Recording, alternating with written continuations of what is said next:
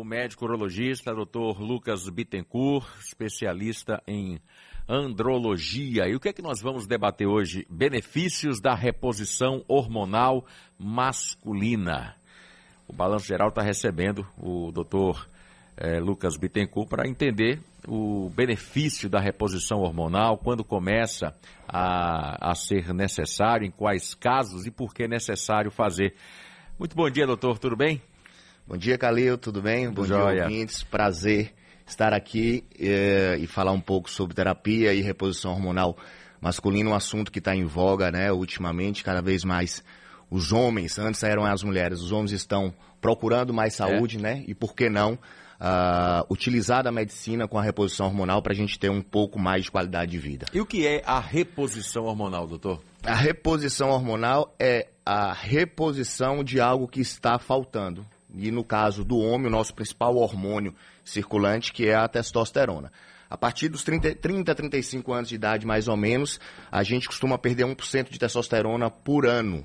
Né? E isso tem um impacto uh, na qualidade de vida, na saúde geral, normalmente, do homem. E esse impacto vai desde as questões sexuais, sabidamente já conhecidas como libido e ereção, desde também a questões não sexuais, que envolvem disposição, vitalidade, vigor, é, é, massa muscular, qualidade e densidade óssea. Então, assim, os receptores dos hormônios da testosterona então, estão em todos os, te os, tecidos. Então, se a partir do momento que a gente tem uma queda desses hormônios, consequentemente, vários órgãos, vários tecidos do corpo estarão afetados.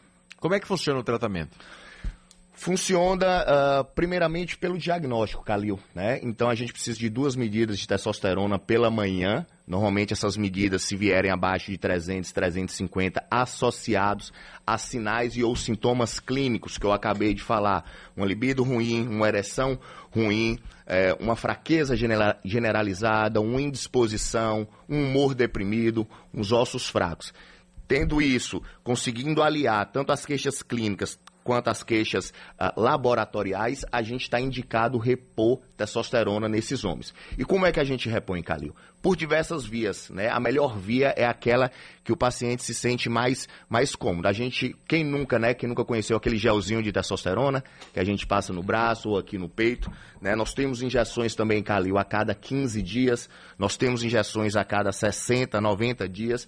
Nós temos também os famigerados, e que hoje eu pratico muito, que são os implantes hormonais de testosterona, os vulgarmente, né, eu não gosto muito desse termo chamado de chip da beleza, tá?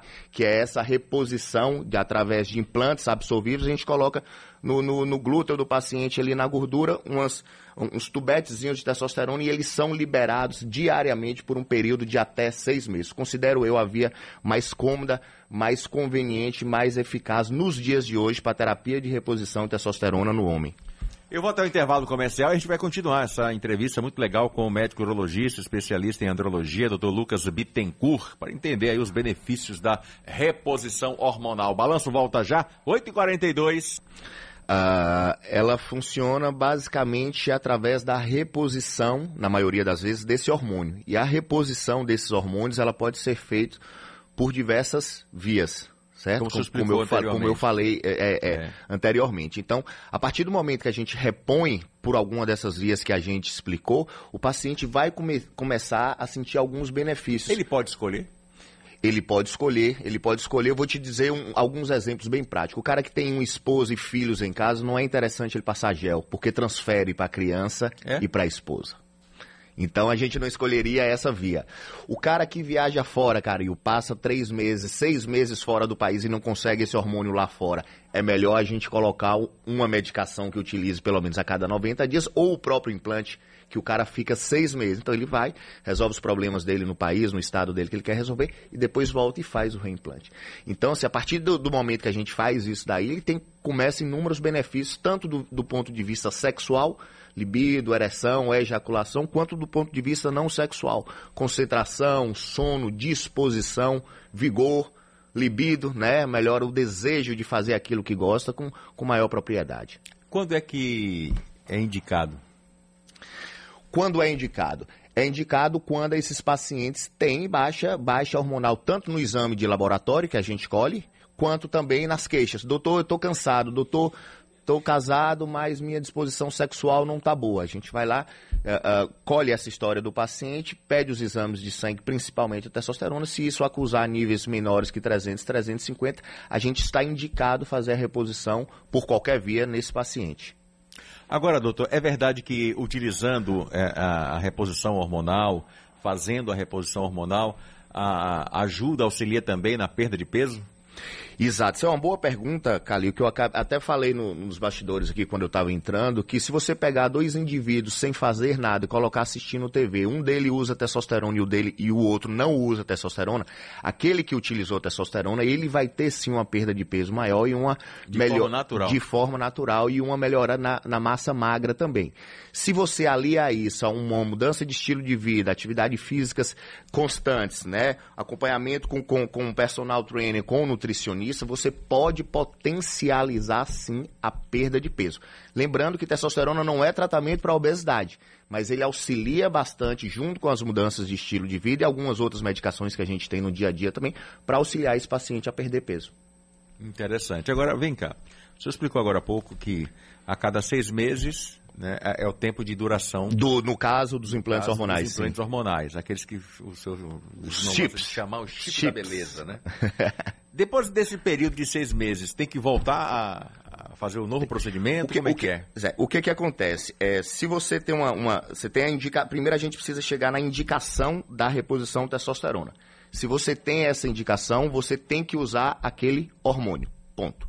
Existem algumas condições, Calil, que faz com que a testosterona baixe, tá? Uh, e que se você tratar essa condição, você não necessariamente precisa usar a testosterona.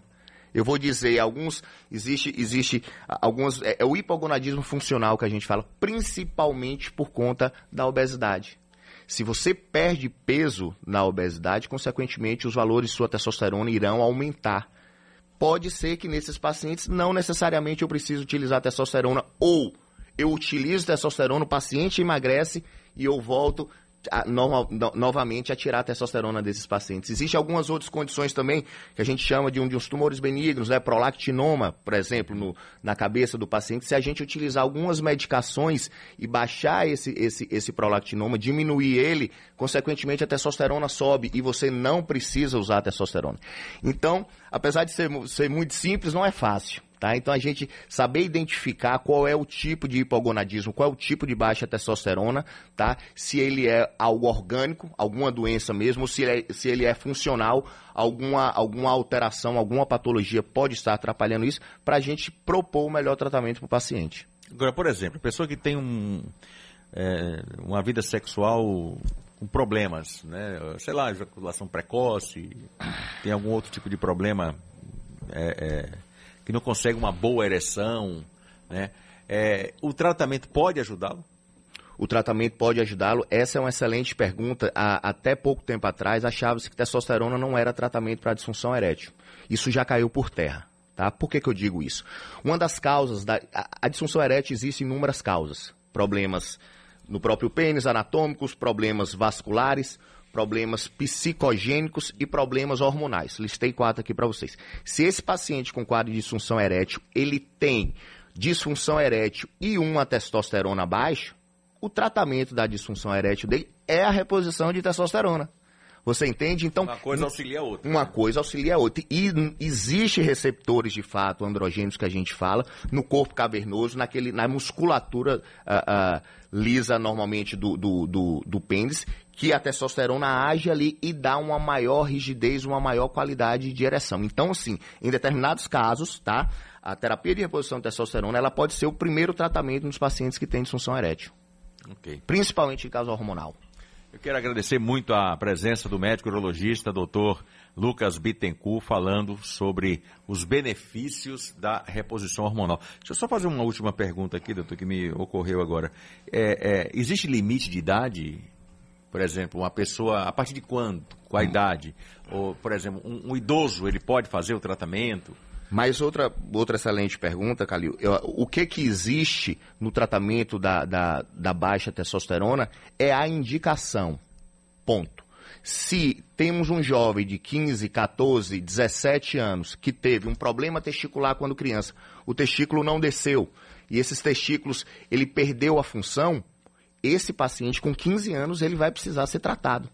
Tá? Se eu tenho um paciente com 14 anos de idade que tem alguma doença genética, como uma síndrome, né, mais, mais é, é, é, cientificamente falando, uma síndrome que a gente chama de Klinefelter, por exemplo, esse paciente vai precisar, com 15 anos de idade, fazer a reposição de testosterona.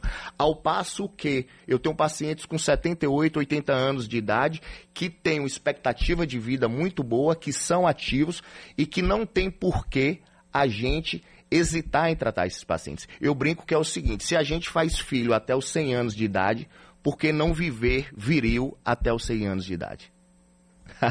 Excelente, é muito legal.